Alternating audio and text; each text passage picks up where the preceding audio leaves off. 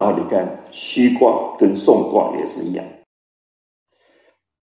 就是当你开始有欲念，当你开始想要什么东西来满足你的需求的时候，你一定要想到后果，不要引起打官司，生死善终。师卦跟比卦也摆在那里，这个气不住的。就要找几个人去打，这经常有的事情。打群架，小不忍则乱大谋，就是丝卦跟比卦。你小小的退一步，你就觉得海阔天空，当初的怒气一下就消掉了。所以丝卦跟比卦，其实在什么时候决定？在你每天晚上睡觉之前决定，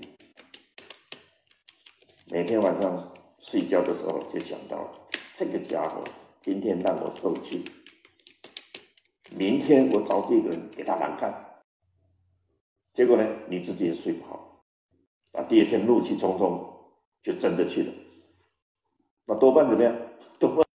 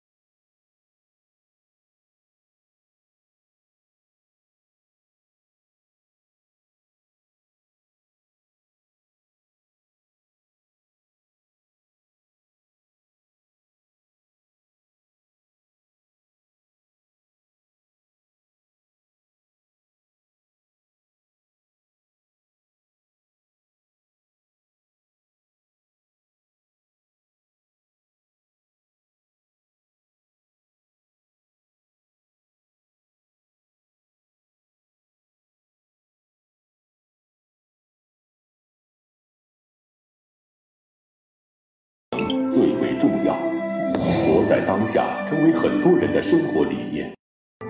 但是，更多的人们仍旧在为赢在起跑线上还是功成名就而奋斗着。既然盛世不一定会善终，那么是不是就不必强求事事都有个完美的开端？只有努力获得好结果，才是我们真正该去追求的呢？